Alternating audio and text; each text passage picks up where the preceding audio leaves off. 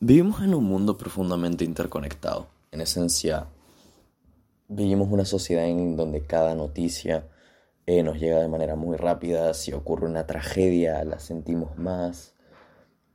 Y a la vez dura menos porque nos preocupamos más por esta, pero llega la siguiente y la siguiente. Y estamos como en esta constante de preocupación.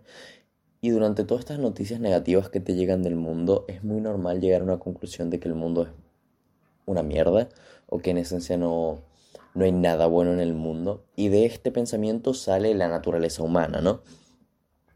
Ya sería otra conversación decir si realmente tenemos o no tenemos naturaleza humana, pero de esta conversación de naturaleza humana salen dos conceptos. Bueno, uno realmente que se divide en dos, que es ¿somos buenos o malos por naturaleza?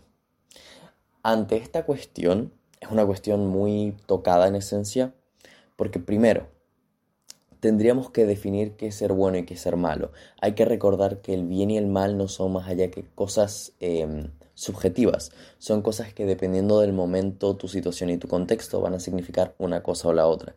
No hay un mal superior ni una bondad superior. Hay simplemente contextos en los que el mal y el bien sirven de diferente manera. Entonces, ante esto, ¿qué es el, o sea, somos buenos o somos malos por naturaleza? Ante esta cuestión sale Hobbes, que es un filósofo, eh, obviamente. Su nacimiento fue el 5 de abril de 1588, pero eso es irrelevante. Lo importante a saber de él es que es eh, considerado uno de los fundadores de la filosofía política moderna. ¿okay? Es uno de estos que em, empezó, digamos, este, esta nueva política moderna. Pero ¿Qué decía Hobbes, no? En, en relación con esto del bien y el mal humano. Hobbes decía, bueno, él hablaba mucho sobre la guerra, ¿no?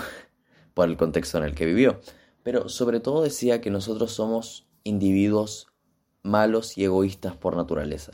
En esencia, como nosotros buscamos preservarnos a nosotros mismos para poder mantener la especie, asumo, Thomas Hobbes presenta esto, ¿no? Te presenta la idea de que como nosotros somos, estamos buscando constantemente preservarnos a nosotros mismos, somos egoístas e individualistas y por lo tanto somos malos por naturaleza, porque estamos buscando constantemente a nosotros mismos sobre las otras personas, así que no nos importa hacer daño, mentir, dañar, matar, violar, etc.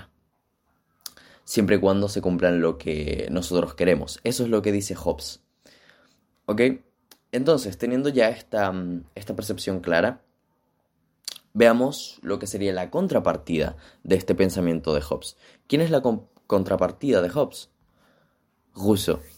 Rousseau es eh, la contrapartida total de lo que sería mm, Hobbes, porque Rousseau dice que nosotros somos buenos por nacimiento, que en esencia buscamos la bondad, que en esencia nacemos buscando una constante que es eh, la paz, el respeto, etcétera, etcétera, etcétera. Y él hacía una, un apunto a esto, que era el hecho de que esto se consigue mediante la educación. Y este punto me parece muy importante y muy rescatable para lo que sigue en la conversación.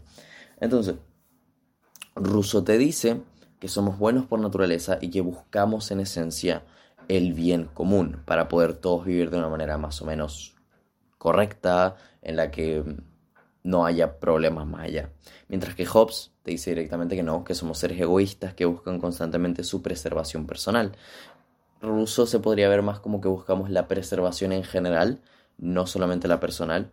Y esto se presenta en diferentes ámbitos de la naturaleza. Muchos animales prefieren dar su vida para que sus crías puedan seguir viviendo. Pero bueno, eso ya son animales. Nosotros somos animales también, pero somos un poquito más complejos, digamos. Y después tenemos un tercero en esta conversación. Sí, una persona que se acerca más al punto medio, porque es importante recordar que la vida no es ni blanco ni negro, que no es o muy malo o muy bueno. Ojalá fueran tan fáciles las cosas. Pero Karl Marx se presenta con esta idea de que no somos ni buenos ni malos por naturaleza. Somos masas moldeables. Somos algo que dependiendo del contexto vamos a hacer de una manera en la otra o otra. En esencia, lo que quiere decir es que somos lo que convenga a la situación. somos lo que vivimos de pequeños, somos lo, somos lo que hay a nuestro alrededor, así lo describe Karl Marx. Y siento que es como el punto medio entre lo que dice Hobbes y lo que dice Rousseau, pero siento que se puede em, avanzar mucho más en esta idea.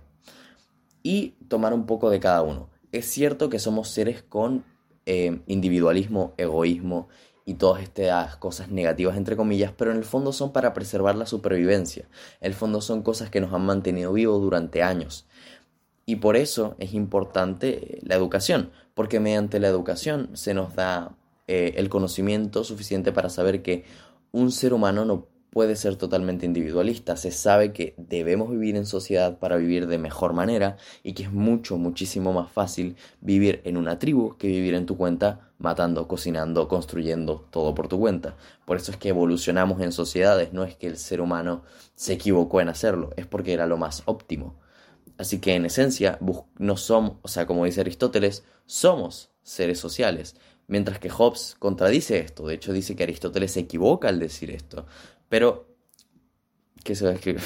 Pero no, no, somos seres sociales, somos seres que constantemente buscan estar eh, consciente o inconscientemente. Hay personas más solitarias o menos solitarias que otras, pero vivimos en un mundo interconectado donde todo lo que tienes, todo lo que haces y todo lo que vas a hacer está influenciado por otras partes de la sociedad. Y yéndonos más atrás a las tribus más primerizas, de igual manera utilizábamos mucho el hecho de, por ejemplo, tú cocinas la comida, yo te construyo tu casa, y de esta manera se genera como un, una sociedad mucho más rápida, porque es mucho más útil que cada uno se dirija y se mantenga en un puesto específico para poder hacer las cosas de mejor manera. Si te centras en lo que estás haciendo, es mucho más probable de que lo hagas mejor. Entonces Karl Marx dice esto, ¿no? Dice que somos masas moldeables. Y es cierto, somos masas moldeables en otro contexto. Ahora, ¿qué pasa? Que como tenemos estas partes individualistas, como lo dice Hobbes, por supervivencia, no son directamente una cosa que hay que obviar. Hay que entender que nosotros tenemos ciertas partes que pueden dañar a otras personas por naturaleza. Son partes de nosotros que salen al mínimo problema. Son partes de nosotros que cuando, los cuando nos pones en situaciones extremas nos podemos volver hasta caníbales. ¿Por qué? Porque es la forma de la supervivencia. hay que seguir recordando, somos animales pese a que nos pongamos nombres complicados y pese a que nos guste pensar que somos la cima de todo, somos animales, somos animales imperfectos que les falta mucha evolución todavía, la verdad. Somos la cúspide, sí, pero la cúspide nunca tiene un límite. Entonces, mediante las restricciones y la educación em, que propone Rousseau, sobre todo la educación para poder seguir un camino del bien común, eh, se puede prosperar en el sentido de moldear a las masas, que sería agarrar otro concepto de Karl Marx. No es ni una cosa ni la otra. Yo lo defino así. No somos ni buenos ni malos por naturaleza. Somos lo que convenga a nuestra situación. Y hay que aceptar que para nuestro desarrollo óptimo y el desarrollo óptimo de la sociedad durante todos estos años, no es realmente... Mm, no conviene el hecho de ser injusto. Porque recuerda, esto es algo que escribió Platón, que es que no tememos a la injusticia por miedo a cometerla, sino por miedo a recibirla. Y ante esto, ante que nadie quiere sufrir una injusticia, creamos leyes, creamos sociedades, porque es la forma en que tenemos de mantener todo en orden. Así que, mediante las restricciones podemos parar estas individualidades, por decirlo de alguna manera, a estas, este egoísmo que sale de nosotros para mantenerlos vivos, que puede llevarnos a cometer crímenes, pero de otra manera, con una educación clara se puede llegar al bien común. Un bien común que, como te digo, no hay un bien común en sí mismo, no hay una verdad, hay verdades, eh, como diría Albert Camus. Así que en esencia eso, no hay ni un bien ni un mal, por naturaleza somos más, como masas moldeables, pero también hay que tomar como un poco de todo. No somos simplemente buenos, malos o un cascarón vacío. Somos algo que se va moldeando con el tiempo y mediante la educación se puede restringir estas individualidades y llegar a un bien común. ¿Por qué? No porque el bien común sea algo superior a nosotros, que somos guiados hacia ello desde que nacemos, no, sino porque es lo más conveniente el ser bueno no es una, no es una decisión de desinteresada. Hay que aceptar que el ser bueno es una decisión que tomamos en conveniencia de nosotros mismos y de las personas a nuestro alrededor, porque tememos que si somos, somos malos nos verán mal y nos tratarán mal. No nos gusta eso, nos gusta eh, un trato recíproco que nos lleve a un bien mayor, a un bien mayor donde la sociedad esté más o menos en orden. No porque lo busquemos de nacimiento, no porque sea algo con lo que nazcamos innato, sino porque es lo más óptimo, es lo que realmente nos sirve y nos ha servido durante todos estos años. De la guerra nadie sacó nada bueno. Bueno, sí, sacamos cosas buenas de la guerra, la verdad. Duele decirlo, pero sí, sacamos bastante cosas buenas de la guerra. Pero en comparación las cosas malas superan a las cosas buenas. Así que eso,